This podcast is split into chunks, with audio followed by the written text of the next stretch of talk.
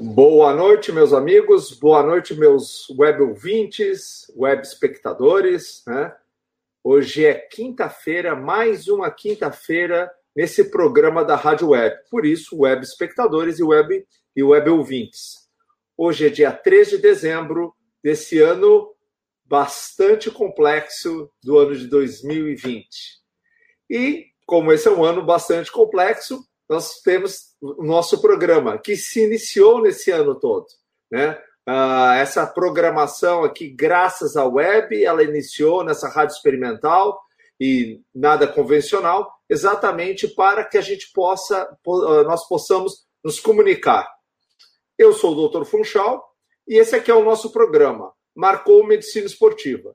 E como sempre, vocês sabem, eu tenho o prazer de dividir né, os microfones com a fisioterapeuta Andresa Garretti, Garretti com dois T's, né, que sempre está nessas noites de quinta-feira dividindo o programa comigo e fazendo, logicamente, ele ser muito melhor. Andresa, muito boa noite, seja muito bem-vinda. É um prazer estar aqui com você novamente nesse nosso ano de 2020. Boa noite, Funchal. Boa noite a todos. Estamos aqui na Rádio Web do Marcou no Esporte para trazer informações de qualidade da medicina do esporte, sempre com um convidado muito especial, cheio de bagagem. Sem dúvida, Andresa. E só para recordar aos nossos web espectadores e web ouvintes, lembrar que nós estamos em pelo menos oito plataformas de áudio, sabia? É, o Marcou no Esporte não é fraco multi, multiplataformas e uma forma muito fácil de quem não tem rede social é estar tá se. WhatsApp todo mundo tem. É estar tá se comunicando com a gente através desse telefone, que é o 489-8812-8586. Então é muito legal que a gente tem recebido mensagens com antecedência ou no momento do programa para os nossos convidados, para a gente, e assim a gente se sente um pouquinho mais conectado, não só na frente de um computador, não é mesmo, Tchau? Com certeza. Que a Andresa sempre está da minha direita, à minha esquerda, na minha frente, mas sempre ao meu lado aqui, né? E Andresa, mesmo que a pessoa não tenha rede social, ela pode escutar o nosso programa pelo próprio site nosso do Marcou no Esporte, pode escutar depois se perdeu né, através do podcast do Spotify, ou seja, várias possibilidades de seguir esse nosso programa. Exatamente. Os nossos ouvintes são profissionais da área, são pacientes, pacientes nossos, outras pessoas que estão interessadas no assunto. E é realmente interessante a gente estar tá tendo essa interação, porque na medicina do esporte a gente realmente precisa, né? De estar conversando com um colega, estar trocando uma figurinha, e isso enriquece muito a nossa classe. Com certeza. Então vamos parar de brincadeira e vamos começar a trabalhar, né, Andresa? Vamos lá. Qual, qual que é as chamadas de saúde dessa nossa semana? Temos chamadas ou não, Andresa? Sempre Tivemos chamadas muito boas, né? Várias e selecionamos. No dia 1 de dezembro foi Dia Mundial da Luta contra a AIDS. Uma data bem importante, como todas as outras, para desenvolver e reforçar todo esse esforço nessa luta. Eu acho bem importante mesmo, porque essa doença é uma doença que ela, ela marcou época né, na, na raça humana, né? A síndrome da imunodeficiência adquirida, SIDA em português e AIDS em inglês, ela é uma doença que ela está aumentando, né? infelizmente por causa do Covid, que logicamente tem tomado muito da atenção, principalmente das entidades é, sanitárias e de controle de doença, mas não esquecer que a AIDS é uma doença importante é uma doença que não tem cura, é uma doença que não tem vacina e ela existe, né? Ela é transmitida por um vírus, né, o vírus do HIV, e ela infelizmente é uma doença que traz muitos problemas, entre outros doenças que são dificilmente trabalhadas e, e, e corrigidas, como tuberculose, toxoplasmose, nesses indivíduos que têm uma imunodeficiência importantíssima. Exatamente. E hoje, no dia 3 de dezembro, é o Dia Internacional da Pessoa com Deficiência. Essa deficiência pode ser física, mental, intelectual ou sensorial. Isso também é bem importante, eu acho que é fundamental a gente recordar isso, celebrar esse dia. As pessoas que têm deficiência fazem parte da nossa sociedade, devem ser respeitadas, devem ter seu espaço, mas principalmente devem ser valorizadas e estimuladas a ocupar espaços importantes. É, uh, trazendo, logicamente, a acessibilidade dessas pessoas para um mundo de, de possibilidades, né? como, por exemplo, o próprio esporte nas Paralimpíadas trouxe para o esporte os indivíduos, na verdade, com algumas deficiências variadas, né? E que podem praticar esporte, às vezes até com índices muito melhores dos indivíduos que não têm deficiência. Exatamente. E também tem esporte para esses deficientes. Eles precisam mais do que todos. A gente tem que ter essa acessibilidade desde um carro, do meio de transporte, numa porta, num, num elevador especial, num banheiro, isso tudo a gente não pode aceitar que essas pessoas não sejam incluídas em todos os lugares que elas desejam frequentar. E o que mais, Andresa? Temos mais. Agora a gente tem o nosso minuto da saúde bucal com a doutora Camila Pazin. Oi, pessoal, tudo bem? Eu sou a doutora Camila Pazin, dentista, e hoje, como aqui no consultório foi o dia da profilaxia, que é conhecida como a limpeza, procedimento que é realizado normalmente a cada seis meses ou a cada ano, dependendo da indicação de cada um, eu notei que teve uma questão que se repetiu em alguns pacientes. Ainda tem paciente comprando e utilizando escovas de cerdas mais duras, mais rígidas. Tem que cuidar um pouco com isso, tá? De preferência, sempre localizar na embalagem da escova que esteja escrito alguma coisa como macia, ou suave, ou algo que relacione a isso, tá certo? Uma das questões também que escova nenhuma faz mágica. Na verdade, às vezes tem escovas super caras, né, de algumas marcas até bem conhecidas, mas que se a técnica não for adequada, não vai ter uma boa higiene. Então é importante pensar nisso também, tá certo? Se tiverem alguma dúvida, eu estou à disposição. Um forte abraço e até mais. Ah, obrigado. Obrigado, doutora Camila Pazin, sempre dando uma dica super interessante para nós, né? Essa das escovas foi bem legal mesmo. Bem legal. Qualquer dúvida a gente tira com você. Já pensei na minha escova aqui de casa. E é. agora vamos com a Ana Evra, nossa nutricionista, dando algumas dicas. Oi, eu sou a Ana Ebra, sou nutricionista. No Minuto da Saúde dessa semana, escolhi falar sobre uma fruta que a gente consome muito no verão aqui no sul do país, o açaí. O açaí é fonte de ferro, é, é fonte de antocianino, importante antioxidante, é fonte também de gordura boa, que ajuda na prevenção e tratamento de doenças inflamatórias.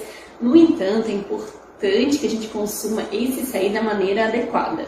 Então, sem leitinho, sem açúcar e sem xarope de guaraná.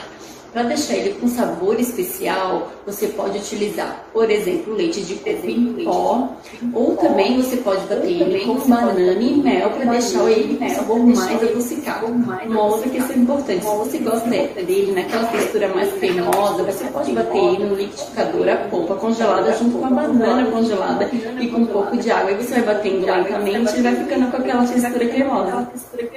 Isso aí. Muito bem, muito obrigado né, a Ana Évora também dando sempre um, uma dica sensacional para nós. Excelente. Vamos lá, vamos lá, Andresa. Andresa, você sabe o que, que é potiguar ou não?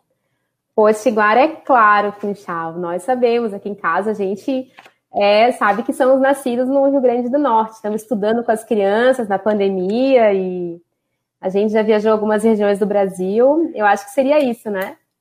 É, com certeza, fazendo a lição de casa, hein, Andresa? Conhecendo geografia, é, agora a gente tem que estudar um pouco de geografia. Mas eu quero ver, e você consegue fazer uma relação então em Potiguar e aqui conosco, né, Florianópolis, o Floripolitano e o Potiguar, lá do Rio Grande do Norte ou não? É uma região litorânea, né? A gente acaba comendo bastante frutos do mar e camarão. Eu acho que lá eles comem bastante camarão.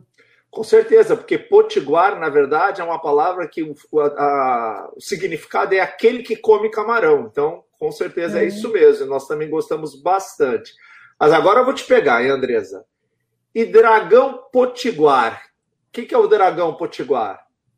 Ah, Funchal, eu me preparei muito bem para esse programa e eu vou dizer que eu acho que é o mascote do América do Rio Grande do Norte. Não seria isso? É isso aí, Andresa. Tá difícil de pegar você. É, Andresa, é isso aí. Então, olha, tem, esse nosso convidado tem tudo a ver.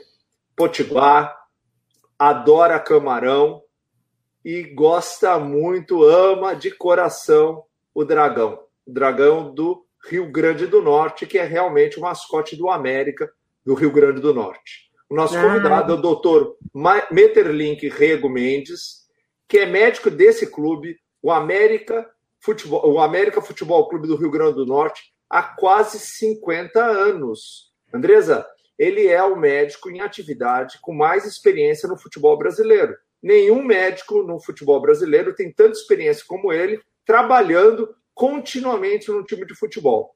Ele é coordenador médico, foi coordenador médico na Copa do Mundo, lá na sede, lá no Rio Grande do Norte, né, em 2014, na Copa do Mundo 2014. Né, ele foi presidente por três, por três é, é, gestões da Sociedade Brasileira de Medicina Esportiva. É o gerente médico da unidade de fisioterapia, ó, do teu lado, hein, Andresa? Lá da Unimed, lá, lá de Natal. E olha, é multimídia que nem você, viu, Andresa? Escreveu dois livros, é autor de dois livros. Na Boca do Túnel, que é muito comum no futebol, e Mertelink Rego, doutor no futebol e na vida. Então, nós vamos ter o prazer de receber o Dr. Mertelink Rego Mendes, médico do Rio Grande do Norte, médico do América do Rio Grande do Norte. Um prazer muito grande tê-lo aqui conosco, Dr. Mertelink. É um prazer, uma noite com certeza inenarrável, né, Andresa? Com certeza será. Bem-vindo, doutor Meterlink. Boa noite. É um prazer a gente estar aqui com o senhor por ter aceitado o nosso convite. E vamos começar aí com uma apresentação né, retrospectiva e muito hum, sintética né, desses 50 anos, de como começou o seu futebol. Conta um pouco para gente, por favor. É, boa noite, meu amigo Fuxal, boa noite, Andressa. Eu quero, em primeiro lugar, parabenizar vocês pelo programa, que semanalmente né, a gente está sempre assistindo. Hoje esse programa ele está atingindo todo o nosso território, território nacional. Vocês estão de parabéns e, e é obrigado pela gentileza de nos abrir esse espaço no dia de hoje para que a gente possa né, falar um pouco da nossa, da nossa carreira como médico de esporte, né? Eu costumo sempre dizer que a medicina eu fiz por opção e o esporte como ideal. Juntei os dois né, e segui a carreira de médico do esporte. E me coloco à disposição exatamente para um esclarecimento e esse bate-papo que eu tenho certeza que vai ser muito gostoso entre você, com a gente. Ah, muito legal, a gente tem certeza absoluta também. Eu acho assim, Metrolink, você poderia contar para nós um pouco assim, como é que é, começa a tua carreira como médico, né? A tua formação, né? E tudo aquilo que vem, conta um pouco da história para nós, né, do Meterlink, que começa no, no, na medicina, né? Termina, eh, termina não, mas entra no futebol e aí a gente vamos tentar discutir um pouco, vamos comentar um pouco eh, essa tua vida aí tão profícua, né? É, é, eu comecei no futebol em 1971. Eu comecei numa equipe aqui que era a terceira força do estado, chamada Alecrim Futebol Clube. Né, eu fui convidado pelo meu professor de psiquiatria para fazer parte do. para trabalhar na equipe do Alecrim. Eu era a quarta nicha de medicina. para mim foi um desafio, mas ao mesmo tempo eu fiquei um pouco tranquilo, porque eu também já eu, eu, eu joguei futebol. Eu não cheguei a ser profissional. Então, eu tinha um pouco de experiência já como acadêmico de medicina e, como eu tinha jogado, conhecia um pouco das manhas do jogador de futebol, então, para mim, não foi tão difícil. Isso foi em 1971, era a quarta nicha de medicina.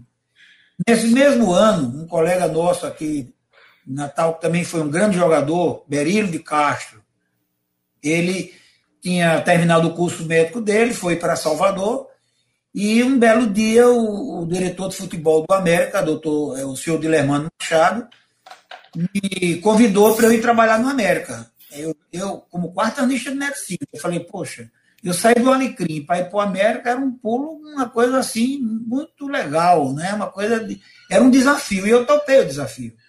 Então, trabalhei como acadêmico de 71 até 73. Em 73, terminei meu curso médico aqui em Natal, na Universidade Federal fui para o Rio de Janeiro fazer meu curso de especialização em medicina esportiva. Que alguns amigos de turma diziam que eu estava ficando louco, que isso existia. Né? Então eu fui para o Rio de Janeiro, em 74, fiz o meu curso de especialização em medicina esportiva na Universidade Federal do Rio de Janeiro, e, paralelamente, eu fazia, acompanhava as atividades médicas do Fluminense Futebol Clube, pela grande amizade que eu tinha feito com um ponto esquerda que saiu daqui de Natal para o Fluminense, chamado Lula, jogou no Internacional. E passei o ano todo 74 numa atividade muito grande, fazendo meu curso de reumatologia, que eu sou reumatologista de profissão, como profissão, profissão da reumatologia, e à noite fazia meu curso de medicina esportiva. E no Rio de Janeiro eu fiz um ciclo de amizade muito grande. Cheguei ao ponto de ser convidado para ser médico da seleção brasileira de remo, né, do campeonato é, sul-americano que houve em Buenos Aires. Então foi um ano de 74 muito, com muita atividade. Mas eu, como rimo de família, eu não podia permanecer muito tempo no Rio de Janeiro. Então voltei para Natal e retomei minhas atividades no final de 74 início de 75 no América, onde estou até hoje, sem, sem ter é, participado nem de nenhum outro clube a não ter sido o América. Eu acho que é uma coisa bem interessante, né, Meterlink? E falar que eu vou retomar só um, um, uma colocação sua.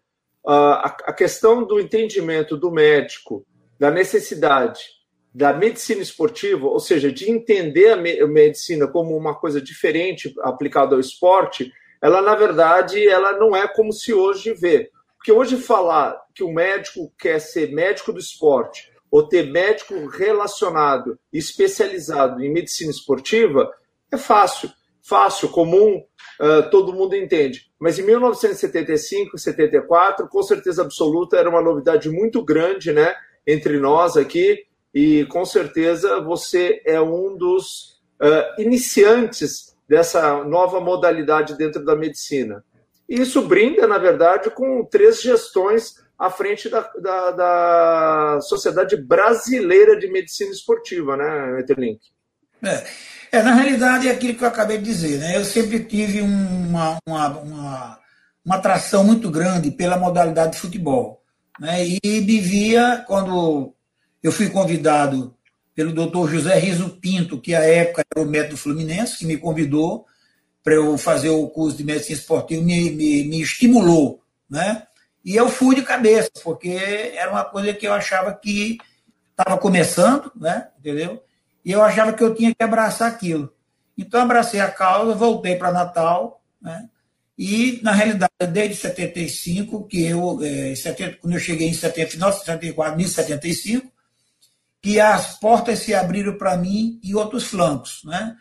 Durante o meu período do Rio de Janeiro, já falei, né, fui médico da Seleção Brasileira de Remo, e aqui em Natal eu tive participação em, em algumas atividades, em, em alguns, algumas atividades, como foi a Copa do Mundo de, 1970, de, mil, é, de 2014 aqui em Natal, que eu fui indicado pelo colega José Luiz Runco para ser o coordenador médico. Né? Fui membro do Conselho Nacional de Desportos, né, que era um órgão máximo do futebol, do esporte no país. O Conselho Nacional de Esporte ele estava acima de todas as confederações. E eu tive assento durante dois anos né, no Conselho Nacional de Esporte. Fui secretário esporte aqui em Natal durante sete anos, no período de dois, duas administrações, entendeu? É, o América, que sempre foi uma paixão, que eu costumo dizer que o América, para mim, é uma paixão sem remédio. Né?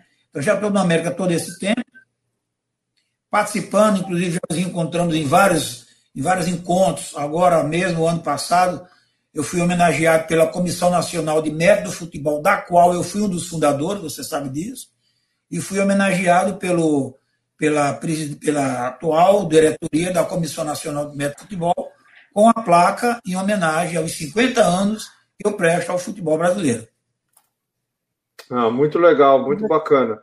Mas só uma, Opa, fala, Andresa. Peraí, não, tem que parar tudo para prestigiar aqui os nossos ouvintes do Facebook. Está tendo muita, muita mensagem para o Dr. Metterlink, um cara diferenciado. E para ti também, Funchal, um super médico. Uhum. É, Bruno Cardoso escreveu: Dr. Funchal, ele sempre esteve na vanguarda do futebol, tem uma visão privilegiada, entende o contexto onde está inserido como um poucos. Dr. Metterlink, aí, ó. Super vencedor, boa noite. muito melhor de vermelho, lagosta, muita história para contar, que bacana, grande doutor. Aí, ó, o Fabiano colocou para gente. Bacana, bem bacana mesmo, muito bacana. 11 é, mensagens, 10 minutos, é muito legal. Sem dúvida. Esse reconhecimento sempre é bastante interessante.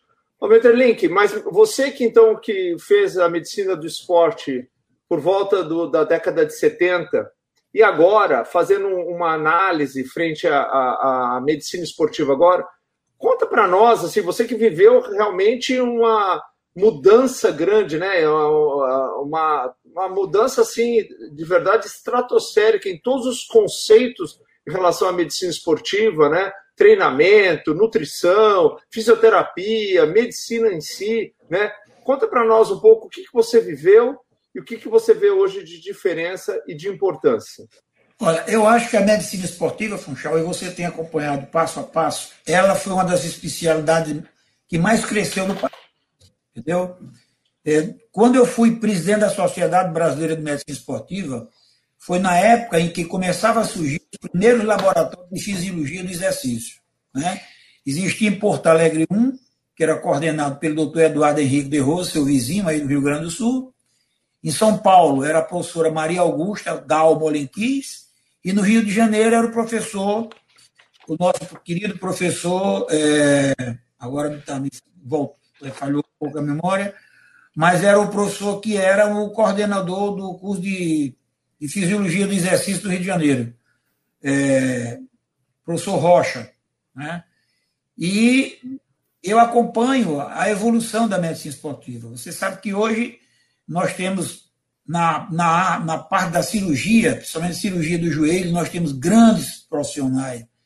Quantos atletas vêm do exterior, né, se tratar exatamente aqui, não só a parte cirúrgica, como também o acompanhamento fisioterápico. Né? Então, acho que a medicina esportiva é o professor Maurício Rocha, chegou agora, que era o nosso, era o coordenador da, da, do Laboratório de Fisiologia do Exercício do Rio de Janeiro. Então a medicina esportiva cresceu muito. Eu acompanho isso desde 1975. Né? Então a gente vê exatamente o salto que a medicina esportiva deu. Não só ela na parte traumatológica, ortopédica, mas como a parte de fisioterapia. Nós estamos muito bem hoje na parte fisioterápica. Nós estamos muito bem na, na parte de nutrição, nós estamos muito bem na parte de psicologia do esporte, que hoje os clubes, quase todos eles, trabalham nesse sistema de interface, né? onde você tem uma, um trabalho em equipe, não se trabalha individualmente. Na minha época, não. O médico ele era obrigado a, como a gente costuma dizer no futebol, bater escanteio e cabecear. Hoje não, hoje você tem esse trabalho interface, é onde facilita, inclusive, o trabalho do médico, aquele que está no dia a dia trabalhando em campo e nos jogos. Com certeza. E a gente sabe que na medicina já é um sacerdócio, né? E na medicina do esporte, todos os profissionais envolvidos no esporte, a dedicação é ainda maior, é quase uma obstetrícia, assim, porque tem que viajar com o clube, tem que acompanhar. Eu gostaria que o senhor falasse um pouquinho também da sua vida pessoal, como é que foi com seus três filhos, essa é trajetória para gente. Bem, eu vou começar a dizer assim, sou casado com uma, uma médica, que é pediatra, doutora Sônia Cabral Rego, mãe de nossos três filhos, doutor Marcelo, doutor Márcio, doutor Marcos, que fizeram ortopedia. E eu sempre viajando, porque né, eu passei durante muitos anos, talvez mais de quase 35 anos, praticamente eu era só. Eu tinha acadêmicos, né, que me ajudavam, mas que não tinham condição de viajar. Com, quando meus filhos voltaram das suas residências que fizeram fora de Natal, então eles passaram a me, me ajudar. E eu, de tanto viajar, um belo dia eu fui questionado pela minha esposa. Ela perguntou se tinha casado com um médico ou um piloto de avião, porque eu vivia viajando. Né? Depois que começou, naquela época era, nós tínhamos era taça de ouro, taça de prata, e depois quando veio as séries, né? série A, série B, e aí foi que as viagens foram aumentando, porque o número de clubes começou a crescer. Né? Então eu, eu sempre fui um adepto do futebol, faço ainda hoje. Ainda hoje trabalho fazendo campo, divido com meus filhos o dia dos jogos. Tem jogos que vai um, depois vai outro, e eu faço também ainda quanto em atividade, entendeu?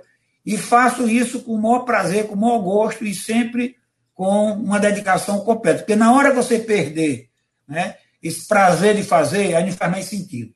Aí está na hora de você parar. Com certeza. Isso é bastante interessante. Eu também concordo com você.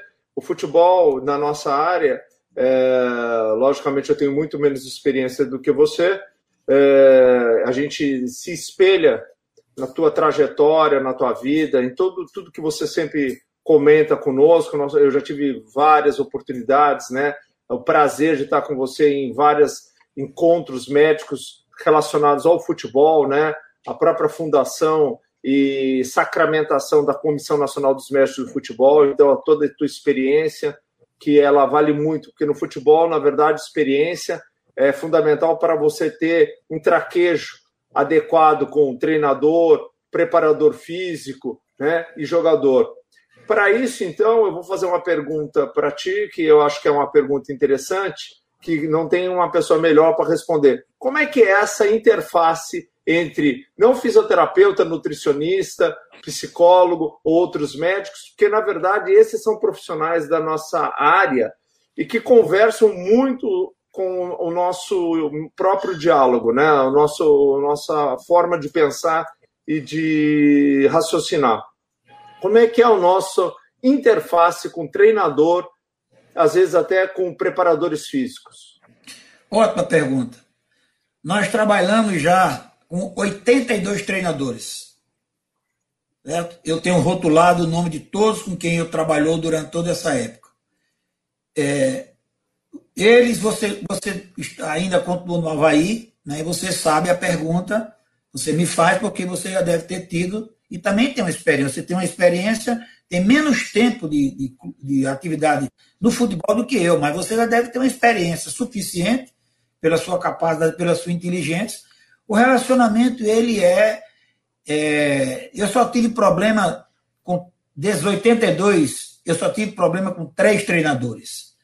Inclusive, eu passei afastado um período durante 10 meses, né, depois retornei ao clube, entendeu? É, principalmente o treinador, no nosso caso aqui do Nordeste, que os treinadores geralmente vêm de fora. Os treinadores que vêm de fora, normalmente, eles, esses treinadores, às vezes eles chegam na uma cidade de Natal achando que aqui, como vocês falaram do Potiguar, que é camarão, mas o Potiguar também é tido como figuras indígenas. Né? E eles acham que aqui é terra de índio, né? que ninguém sabe de nada, né?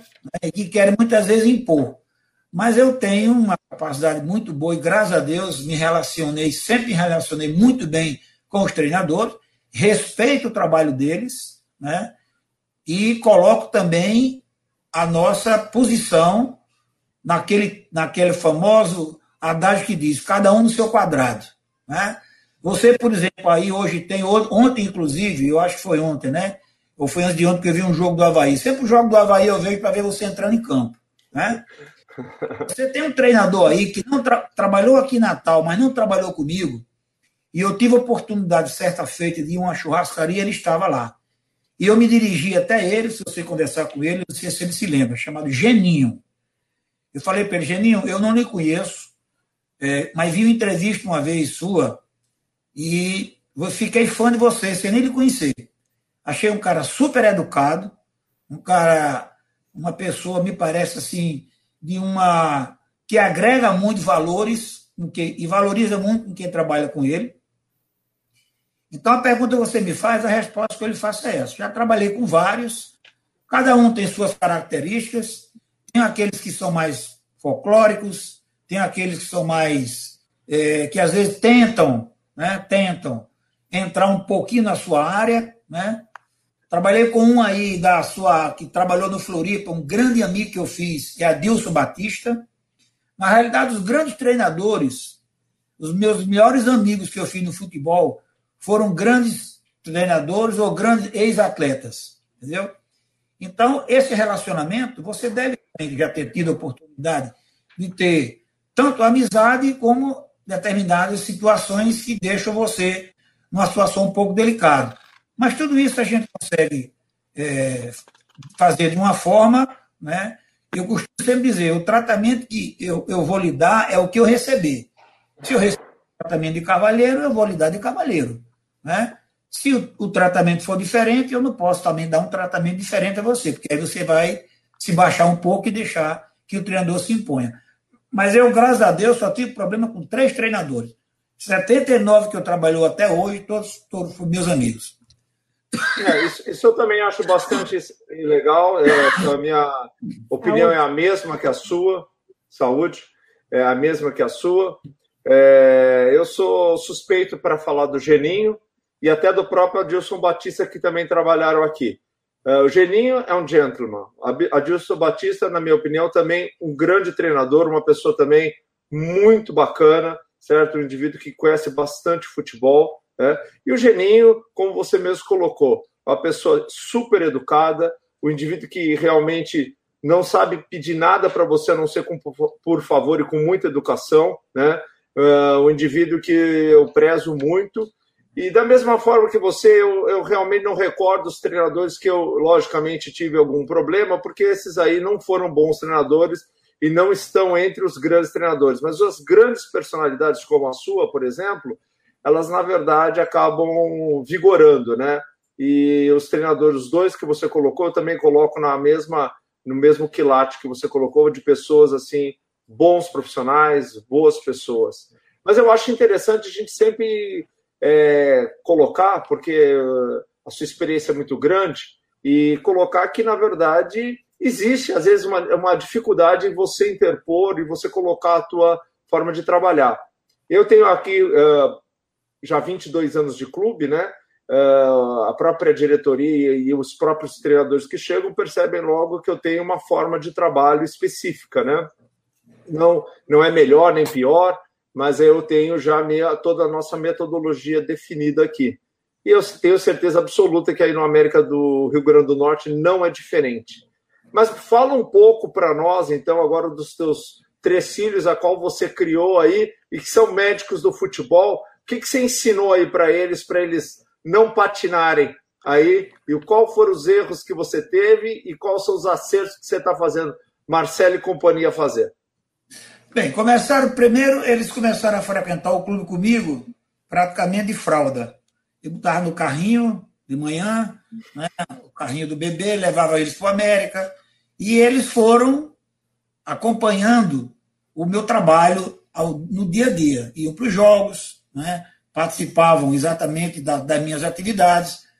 Quando eles terminaram o curso médico, né, eles é, fizeram, dois fizeram residência, né, e, e terminaram no, no, no, no, Rio, fizeram residência no Instituto Nacional de Traumatortopedia, que é um dos melhores serviços do Brasil, né, outro fez eh, no Hospital da Restauração em Recife, também é um grande, é um grande serviço, né, e aí eu, quando eles, chegaram, quando eles chegaram, quando retornaram a Natal, mostraram-se interessados e eu absorvi, porque eu, eu estava precisando, para mim foi um momento ótimo, eu já estava com quase é, 38 anos de clube, sozinho, trabalhando como médico.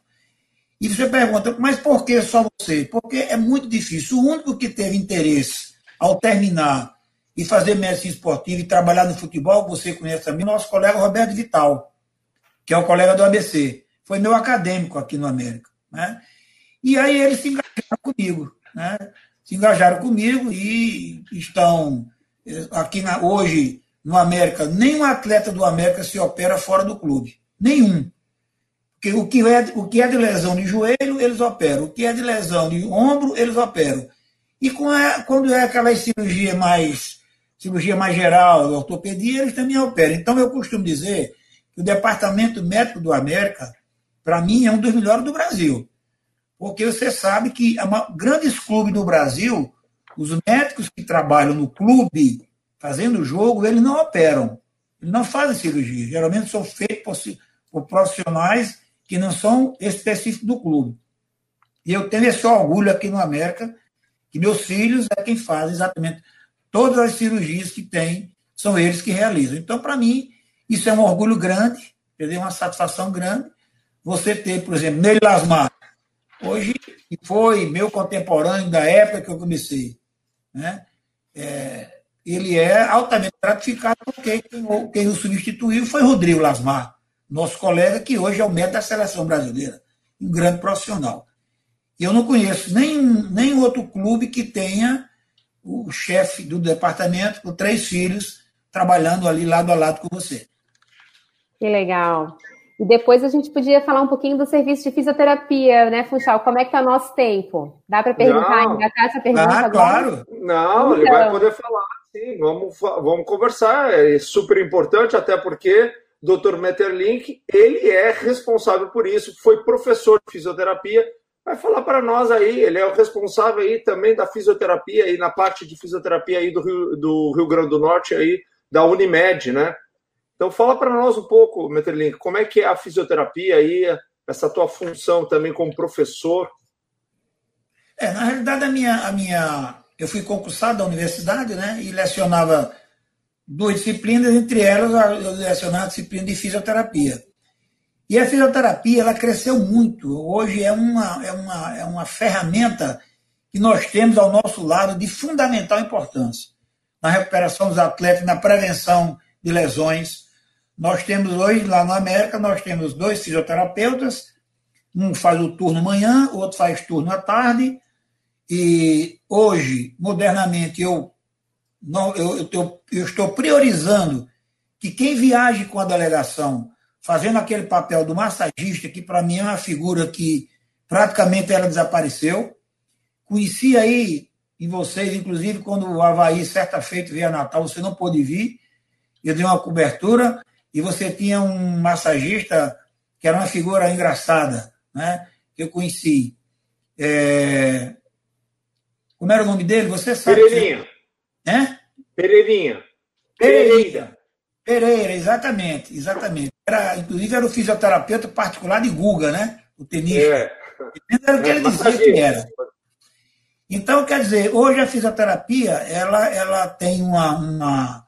Natal hoje está muito bem servido de serviços, né? O da Unimed, na realidade, foi, foi criado por, por nós, foi quem criamos há 10 anos atrás. É o melhor serviço de fisioterapia do Estado, mas também tem bons serviços e nós temos bons fisioterapeutas trabalhando nessa área aqui em Natal. Então, acho que na área de fisioterapia, Andressa, nós estamos muito bem servidos. O América, na realidade, nós não temos, o clube não tem condições de podermos ter uma estrutura que nós gostaríamos de ter, mas temos uma estrutura que dá para recuperar bem é, atletas que façam uma cirurgia de LCA, uma cirurgia de lesão do manguito rotador. Então, o pessoal aqui faz com muita, com muita, com muita tranquilidade, sem grandes problemas. Não tem problema com a fisioterapia aqui, principalmente no nosso clube. Que bom. E são quantos atletas no clube que recebem esses tratamentos, mais ou menos?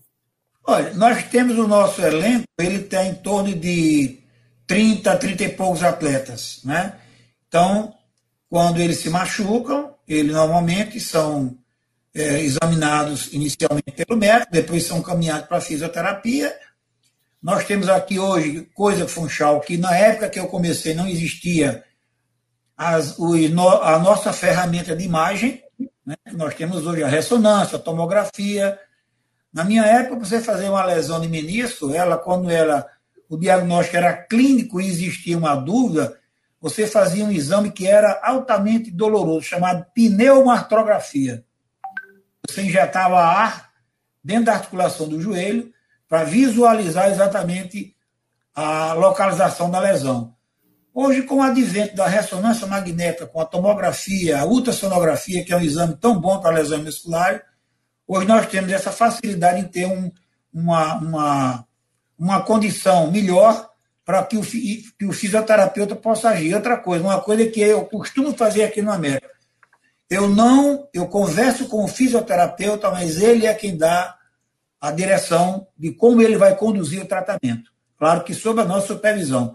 Mas normalmente aqui nós não induzimos o, o, o, preparador físico a fazer nenhum tipo de tratamento. Sensacional. Isso é muito importante também. Nós aqui também temos as nossas, nossas peculiaridades, mas uh, é muito bom escutar você falando assim, porque isso aí mostra realmente uma maturidade muito grande. Betterlink, deixa eu perguntar uma coisa. Saindo um pouquinho do futebol, você gosta de tênis ou não? Olha, eu, eu, eu, o esporte, de uma maneira geral, sou um bom apreciador, mas eu não pratico tênis. Mas meus três filhos hoje são altamente é, é, voltados exatamente para o tênis. Né? Eles, eles estão fazendo atividade de tênis, entendeu? Eu acho que o tênis é um esporte muito bacana, entendeu?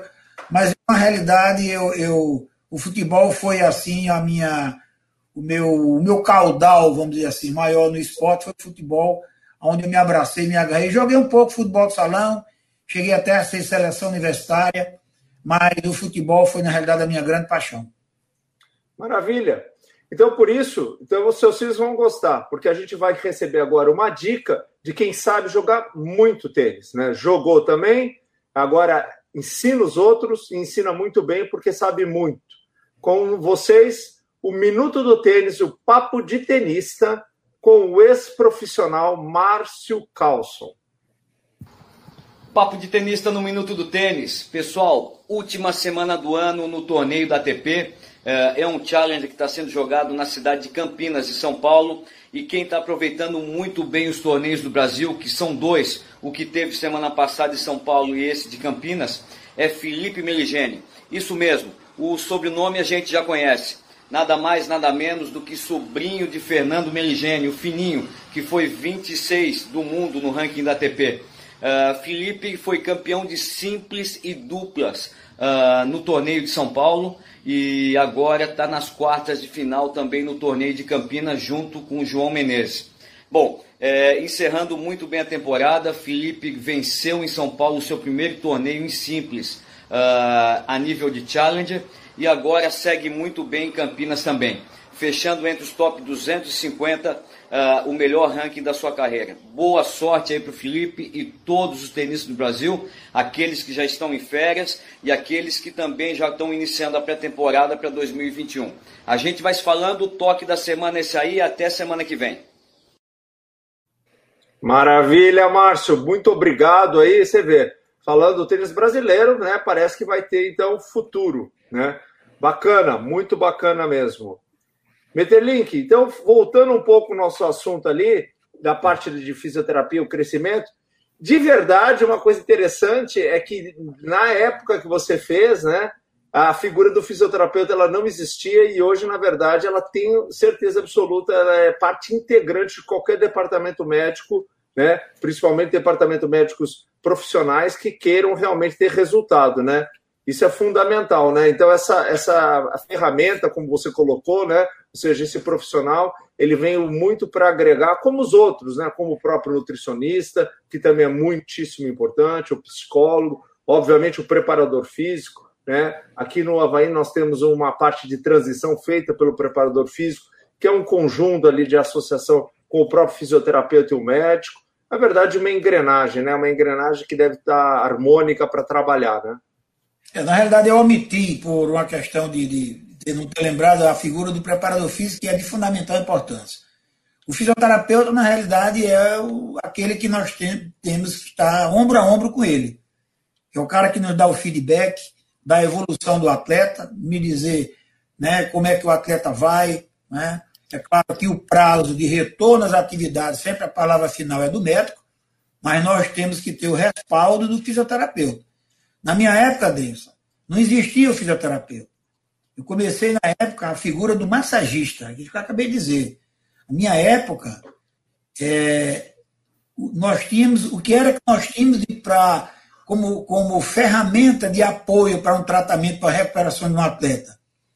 A famosa o infravermelho, o forno de Bia e o famoso contraste. Não sei se o meu amigo Funchal pegou que é o gelo né, e o quente. E Até famosa... eu peguei essa época. E, a famosa e o turbilhão, toalha, né? E o turbilhão. turbilhão. E o turbilhão. Pronto, essas eram as ferramentas que a gente tinha. E o atleta jogava. Hoje, às vezes as pessoas me perguntam, me diga uma coisa, na época que você começou, era assim? Eu não sei porquê. Tanta contusão que nós temos hoje. Nós temos um número de contusões muito grande, entendeu? eu não sei se é, às vezes, a mudança constante. Sai um treinador, geralmente o preparador físico veio com ele, aí vem outro treinador, traz outro preparador físico, que às vezes impõe uma, uma, uma maneira de trabalhar diferente, e, e, a gente tem um número de lesões muito grande a nível do Brasil. Né? Então, hoje eu vejo que o atleta se machuca mais do que antigamente. Eu não sei se, se em função da carga de trabalho hoje, que ela é dada bem maior do que antigamente, porque antigamente era um, a, a, parte de preparação física era, uma, era uma, uma preparação física mais de natureza calistênica. Era mais uma calistenia. Né? Hoje não, hoje o pessoal da preparação física está muito bem né, no trabalho conjunto com fisiologistas, entendeu? Então, isso tem apoiado muito o departamento médico. Mas eu noto que hoje o índice de lesões, e no nossa, nossa Comissão Nacional Médico Futebol, Pagura tem essa preocupação de fazer o levantamento no nosso congresso e mostrar o número de lesões que acontecem nas séries, né? tanto na série C, na série B e na série A. Na série D não tem sido feito muito essas estatísticas, né? mas o número de lesões hoje é muito frequente. E isso abriu, talvez tenha aberto até, um mercado maior de trabalho para o fisioterapeuta. Né? Porque o fisioterapeuta começou a ganhar exatamente a valorização que ele merece. Para mim, eu, o fisioterapeuta, eu valorizo muito os meus fisioterapeutas. Eu acho que são pessoas que estão ombro a ombro com você no dia a dia na recuperação dos nossos atletas. Que bom, que bom, doutor Materlink. Falamos um pouquinho de passado, presente, e agora, pegando o gancho com a questão das lesões, queria que o senhor desse um pouquinho a sua perspectiva nesse é, panorama pós-pandemia, como é que estão as lesões dos seus atletas? Pós-pandemia não, a gente está no meio ah, da pandemia. Ah, bom, André, eu já te corrigi, André. Você já terminou uma pandemia? Que... Pós, Valeu, Andresa, muito obrigado. Pós uma palavra que nós estamos esperando por ela. É, Andresa. É, é, pós-pandemia, exatamente. Não, mas eu pus a pegar um Covid depois que quis dizer. É, houve aquele período de paralisação, todos os clubes pararam. Eu acompanhei, inclusive, o trabalho do Funchal no retorno às atividades, um trabalho muito bem feito, de avaliação, de testagem, que você nos mandou. Né? Depois, quando começou o campeonato, começaram a ver o aparecimento de novos casos, o campeonato tem, tem que ser suspenso aí, não foi isso? Em Floriano, não, em Santa Catarina. Então, eu vejo o seguinte: na realidade, as lesões continuam. Não com, com é, justificar que durante a pandemia tem havido um número maior de, de lesões. Não. É, praticamente o número tem sido o mesmo em períodos anteriores. Entendeu? Agora, é claro que a gente tem tido todos os cuidados, né? De testar toda semana, os atletas são feitos testagem. A direção do clube tem, tem sido muito, muito parceira nesse ponto, até porque é uma exigência da CBF, mas não tem havido assim uma, um número de, de lesões em função do problema que nós estamos passando hoje no nosso país. Maravilha. E uma coisa interessante, viu, Andresa? Além de saber tudo isso, você é praticamente uma enciclopédia, não só é, da, da medicina em si, da medicina esportiva, conhecer todas essas histórias maravilhosas. O que, que ele fez? Compilou dois livros. Então é escritor também, viu? O Dr. É escritor. Escreveu dois livros. Agora conta para nós um pouco como é que é isso aí. Essa, é, tua esposa estava falando, você escrevia o livro quando? Enquanto você estava viajando? Como é que era isso aí nessas viagens todas aí pelo Brasil afora?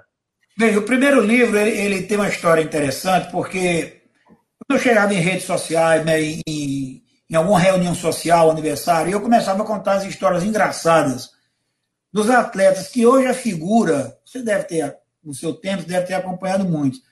Hoje a figura engraçada praticamente ela, ela, ela não existe mais. Existem poucos atletas é, é, engraçados, né, folclóricos.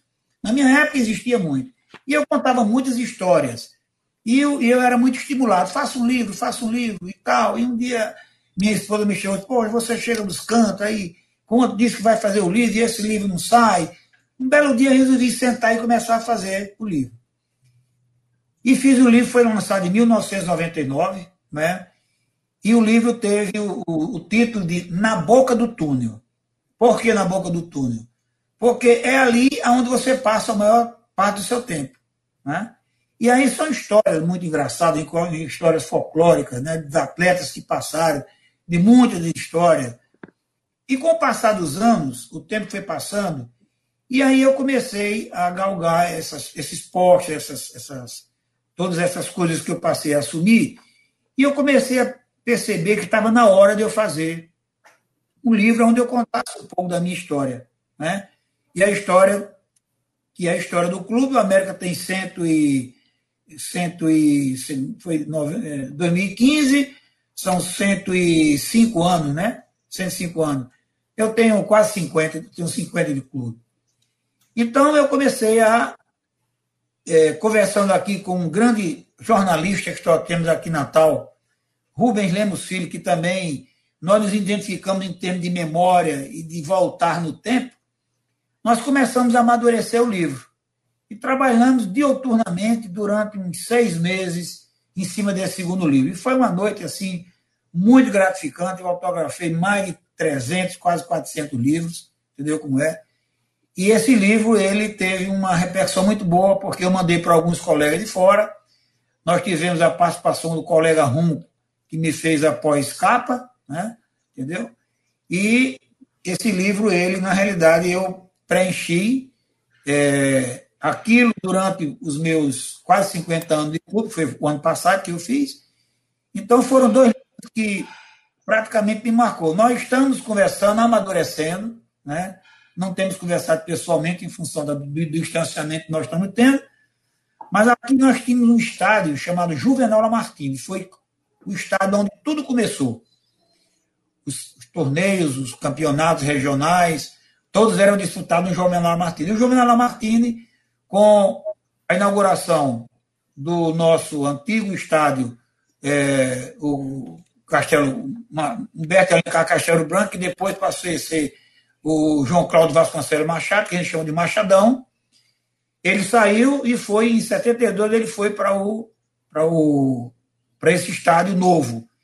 E com a vinda da Copa para Natal, o estádio foi demolido e foi feito, foi inaugurado o estádio nosso, que é a Arena das Dunas, que é o estádio que nós temos hoje, que é o estádio que está que abrigou a Copa e hoje é o estádio que que, que nós fazemos nas nossas competições. E um dado de registro engraçado é que eu participei de três inaugurações. Participei da inauguração do Castelo, do, do estádio Castelo Branco, a época era Castelo Branco, em 72, que foi um jogo ABC e América na preliminar, e Seleção Olímpica e Vasco da Gama na, no jogo principal. Então eu participei da abertura. Quando foi agora em 2014, na inauguração da Copa, eu também participei da inauguração. E o América agora construiu a sua arena e eu participei também da inauguração da arena. Então, participei da inauguração de três estádios. Né? Não, mas é sensacional. Então, mas dá uma palhinha para nós e conta uma história folclórica interessante aí para nós, que a gente quer saber uma, uma história folclórica do Dr. Metterlink no futebol. Dá uma palhinha para nós aí, para dar aquela vontade das pessoas lerem o teu livro, Meterlink. Porque Mas... eu sei, eu eu eu estou até um pouco preocupado, porque eu não, eu não sei se na verdade eu tenho experiência eu estou velho mesmo. Porque pneumoortografia eu cheguei a fazer. Então eu comecei a ficar até triste, né? Porque eu cheguei a ver pneumoortografia. Então será que eu estou tão velho assim também? Né? Ah, quando eu comecei no Havaí, não tinha fisioterapeuta tinha os massagistas, como o Pereirinho, o Ademir, pessoas folclóricas, que sempre me ajudaram muito, que tem seu espaço. Né? É, não, não. Gaúcho, né? gaúcho, gaúcho, gaúcho. Ah, tá. Ademir é, é catarinense. E... O Salda, vocês estão me chamando de velha também, porque eu peguei forno de beer, eu peguei turbilhão. Ah, você tudo. é uma menina. Você é, é uma menina experiente, porque a gente sabe que você é uma menina. Entendeu? Ah, isso aí. Mas conta, conta uma história aí para nós. Eu, eu não sei, eu. Escolhe uma daquelas picantes. Aqui me vem a memória agora, é uma história engraçadíssima, mas leva um certo tempo. Quando eu em 74, fazendo meu curso de especialização, eu fui convidado pelo doutor Valdemar Areno, que era o coordenador de DOP no Brasil, para eu fazer parte da, da. fazer alguns jogos. E eu fui, eu estava numa situação financeira apertada, né? E eles pagavam um valor, era um valor irrisório, mas era um valor que, que era, dava para dava pelo menos segurar uma semana. E eu fui fazer um jogo à noite, Flamengo e Fluminense, no Maracanã. 74. Eu nunca tinha entrado no Maracanã nas suas dependências. E eu fui, e eu trabalhava na época, estagiava no Fluminense. E você sabe que é, naquela época, como ainda é hoje, né? Hoje não, a Série A, todos os jogos eles são, tem doping. Mas na Série B é feito por amostragem. Então, naquela época, você.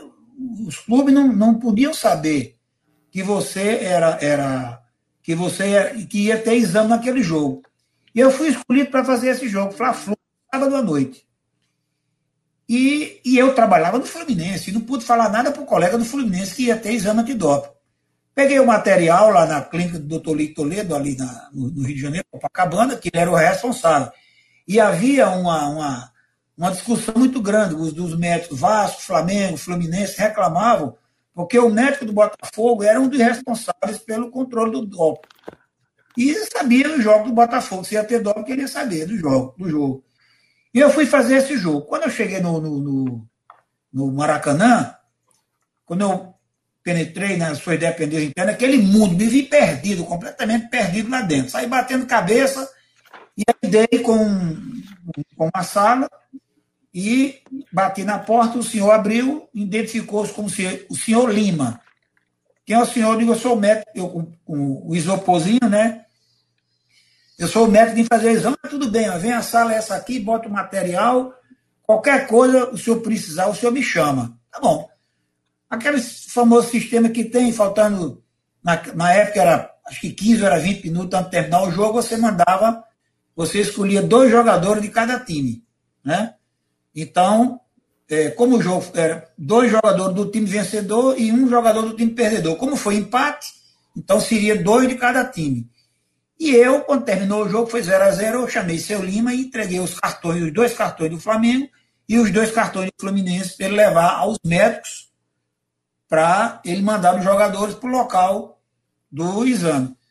Faltava uns 15 minutos para terminar o jogo, eu disse, fui para a sala, preparei os frascos, preparei tudo. Cadê os jogadores? Nada de jogador vir.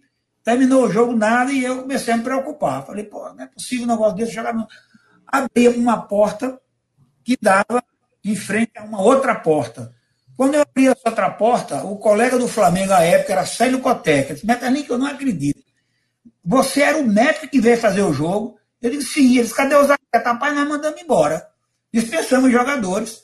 Porque é, seu Lima, você sabe quem é seu Lima? Eu digo, não, foi o homem que me recebeu. Meu amigo, seu Lima é o homem responsável pelos gandula. Me colocaram numa fria. Mandaram o cara responsável pelos gandula para lhe receber. Entendeu? E aí, resultado. Aí, quando eu saio, não sei se ainda vivo, existia um, um, um locutor famoso no Maracanã, chamado Iata Anderson.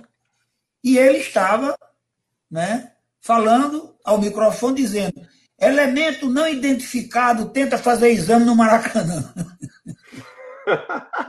e eu do lado escutando tudo aquilo calado sem fazer nada. Resultado. Terminou o jogo, quando eu cheguei em casa, o, o chefe do, do responsável pelo DOP ligou para mim, nem pelo amor de Deus. O foi que houve, a Globo está aqui fazendo o maior escassel do mundo, e o médico que veio fazer o exame não era um médico que ninguém conhecia. E aí, resultado, eu não recebi o dinheiro do exame porque não houve o exame. Então, são histórias da natureza e outras mais que está no livro chamado Na Boca do Túnel. É isso aí. Então, essa aí e muitas outras histórias a gente pode ler nesse livro maravilhoso ali, que tenho certeza absoluta é um livro sensacional, porque só quem viveu futebol sabe e consegue viver. E com certeza, a época de ouro que você viveu do futebol, como você mesmo colocou, uh, das, dos chamados jogadores folclóricos, dos, dos jogadores festivos, sem o mimimi e sem a chatice que hoje a gente vê no futebol. Então você teve a felicidade, eu posso dizer assim, de ter vivido realmente uh, o contato direto com esses jogadores que fizeram do futebol brasileiro ser o futebol que nós conhecemos e que o mundo conhece. Um, um futebol festivo, um futebol alegre, né? um futebol irreverente. Né? Agora, os jogadores coisa, não tinham medo de fazer é, brincadeira um com o outro e levar uma sapatada, porque a qualidade não. técnica era sempre muito valorizada. É, eu, eu tenho, inclusive, um dado de registro aqui para você também, é o seguinte. Sendo que esse pessoal, eu sempre, como você também e outros colegas, nós sempre temos respeito mútuo pelo, pelo atleta de futebol. Nós temos que ter o respeito, para exatamente merecer o respeito. Né? Mas para você ver o seguinte, eu sempre fiz, tive grandes amizades com jogadores de futebol. É, em 1973, quando eu terminei meu curso médico, o último jogo aqui em Natal foi América e Sergipe, pelo Campeonato Nacional da época. E quando terminou o jogo, eu vinha subindo as, as escadarias do túnel, e na boca do túnel estava todos os jogadores do América, a imprensa, e era o último jogo, não tinha praticamente ninguém no estádio. E eu fiquei sem entender o que era aquilo. E o capitão do time, que inclusive foi um grande zagueiro, jogou aí em Porto Alegre, chamado Luiz Carlos Scala, jogou no Internacional. Ele estava com uma caixinha na mão e eu me chamou, doutor, por favor, venha cá. Isso aqui é um presente que nós estamos dando ao senhor, que era, sabe o quê? O meu anel de formatura. Meu seja, Deus! A formatura que me deu foram os jogadores de 1973. E quanta coisa boa, quanta história. Que bom receber teu entendi, seu entendimento, doutor Materlin, que a gente recebeu tanta mensagem. Eu acho que fazia tempo que a gente não era tão prestigiado, não é, Funchal? Ah, nós não, doutor Materlin que é prestigiado. Nós é, não, claro, com certeza. Então a gente quer agradecer imensamente a sua presença. A gente vai responder as perguntas que vieram alguns comentários no Facebook agora. Até se, se você quiser entrar no Facebook do Marcou no Esporte para responder. Alguns dos seus fãs estão mandando mensagens ali. E com nosso carinho, você vai receber agora um retrato animado no seu WhatsApp, Dr. Materlink. É um presentinho do nosso programa, que é uma caricatura sua. Feita, dá uma olhada aí, vê se gostou, se ficou para um artista muito especial, que tem um Instagram e um YouTube que é Coisa de Gênios. E o nome dele é Luiz Felipe Funchal. Dá uma olhadinha no seu celular depois, eu não sei se o senhor está usando ah, agora. Vejo. Tá? Então foi feito pelo Luiz Felipe, que é o filho do Dr. Funchal. E depois fala pra gente se, se você gostou. Ah, com certeza, com certeza eu vou olhar. Vou terminar aqui, eu vou. Pois é, eu me coloco à disposição, se tiver tempo, estou à disposição de vocês aqui para alguma, mais uma, alguma coisa que você queira. Estou muito gratificado em ter participado do programa. Quando o Funchal me ligou, eu falei, pô, chegou a minha hora. Né? Eu... Mas aí o cara é meu amigo, o cara na realidade é muito meu amigo. E antes de nós entrarmos no ar, vamos dizer assim, eu tinha conversado um pouquinho com a Andressa e apareço aqui em Natal. Eu falei para ela, você perguntou como é que estava o clima, aqui em Natal nós temos sempre sol. Eu disse para ela o seguinte, Natal é uma cidade chamada Cidade do Sol. Se você vier a Natal e estiver chovendo, vá no Procon e reclame. Porque não é ah normal Natal chover. Nós estamos sempre com som. E estamos aqui à disposição de vocês. Não temos esse camarão famoso como a ilha tem aí, mas temos também camarão e temos também a carne de sol, que nós podemos exatamente saborear com vocês em qualquer dia que vocês venham a Natal. Pode nos procurar, nós estamos aqui sempre à disposição. Também tem muita água de coco, não é? Também, também, também. Não, mas é, foi sensacional mesmo, viu? Viu, Meterlink? Você vê que o nosso produtor permitiu que nós passássemos das 21 horas, o que é proibitivo no nosso programa, mas é tanta gente parabenizando você e falando, na verdade, da tua experiência, da experiência de vida no futebol, da amizade, da, do profissional, quer dizer, que a gente não teve como não estender um pouco o programa. Então, o programa realmente foi um programa, eu tenho certeza absoluta que foi um programa sensacional para nós também.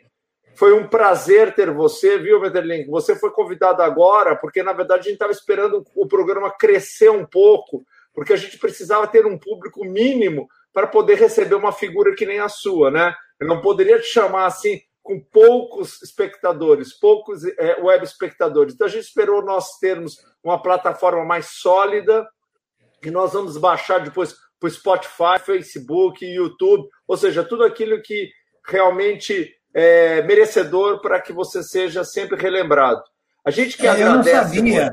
Eu sabia que você era, era meu amigo, mas não sabia que ia chegar a esse nível, né? De esperar o momento exato onde você estivesse no pique de audiência para me convidar. Olha que a responsabilidade foi muito grande, viu, meu amigo? Muito grande. Mas eu só é, que agradeço, e agradeço aí. Respondido. Agradeço aí ao produtor aí do seu programa por ter, por ter nos permitido que a gente pudesse falar um pouco, né? E que o, quem está nos assistindo deve ter gostado, porque segundo a Andressa, o negócio aí tá bombando, né? Entendeu? É isso aí. Uh, o, o, Fabiano podia colocar tua, o teu retrato animado, né, para todos nós vermos, porque está com ele também já, né? Não sei se ele é possível estar tá na, na ponta da agulha ali, mas se não estiver, não tem problema nenhum. Uh, eu vejo aqui no Face. Com certeza. Ah, a Andresa vai colocar aí para você. Ó. Levanta um pouco, Andresa, a, a, foto ali. Ó. Eu também tenho aqui, vou colocar aqui. Ó. ó. Ah, tá. Ah. É. Essa daí é exatamente a capa do livro, né? Ah, é, né? na arena. Ah, bacana, muito legal. Muito bacana. Tá. Vou dar então, um abraço aí no Felipe, no seu sobrinho, ficou muito legal. É meu filho, meu filho. Meu filho, talvez eu é. faça é. fazer até um quadro. Ah, pô, vai ser um prazer, viu? O Luiz Felipe vai gostar tá muito. Está na minha galeria, no meu escritório. Com certeza. Então a gente quer agradecer muito, viu? Meterlink, foi um prazer. Andrés, estar com você à noite de novo foi um prazer. Dizer que esse aqui é, marcou no esporte uma rádio web, uma rádio nova. Esse aqui é o nosso programa de quinta-feira, marcou medicina esportiva. Eu tive o prazer realmente inenarrável de estar com um indivíduo que realmente tem uma experiência ímpar no futebol brasileiro, em medicina, viu, na verdade, uma trajetória da medicina esportiva no Brasil, da fisioterapia, de tudo aquilo que é envolvido na, na, na parte esportiva e do futebol brasileiro, que poucos têm. Né? Dr. Meterlink Rego Mendes, que na verdade é o médico-chefe lá do América do Rio Grande do Norte. Tive o prazer também de estar com a Andresa mais uma vez. Eu sou o Dr. Funchal e esse é o nosso programa de quinta-feira à noite. Marcou Medicina Esportiva. Um grande abraço a todos vocês, muito obrigado pela audiência e até a próxima quinta-feira.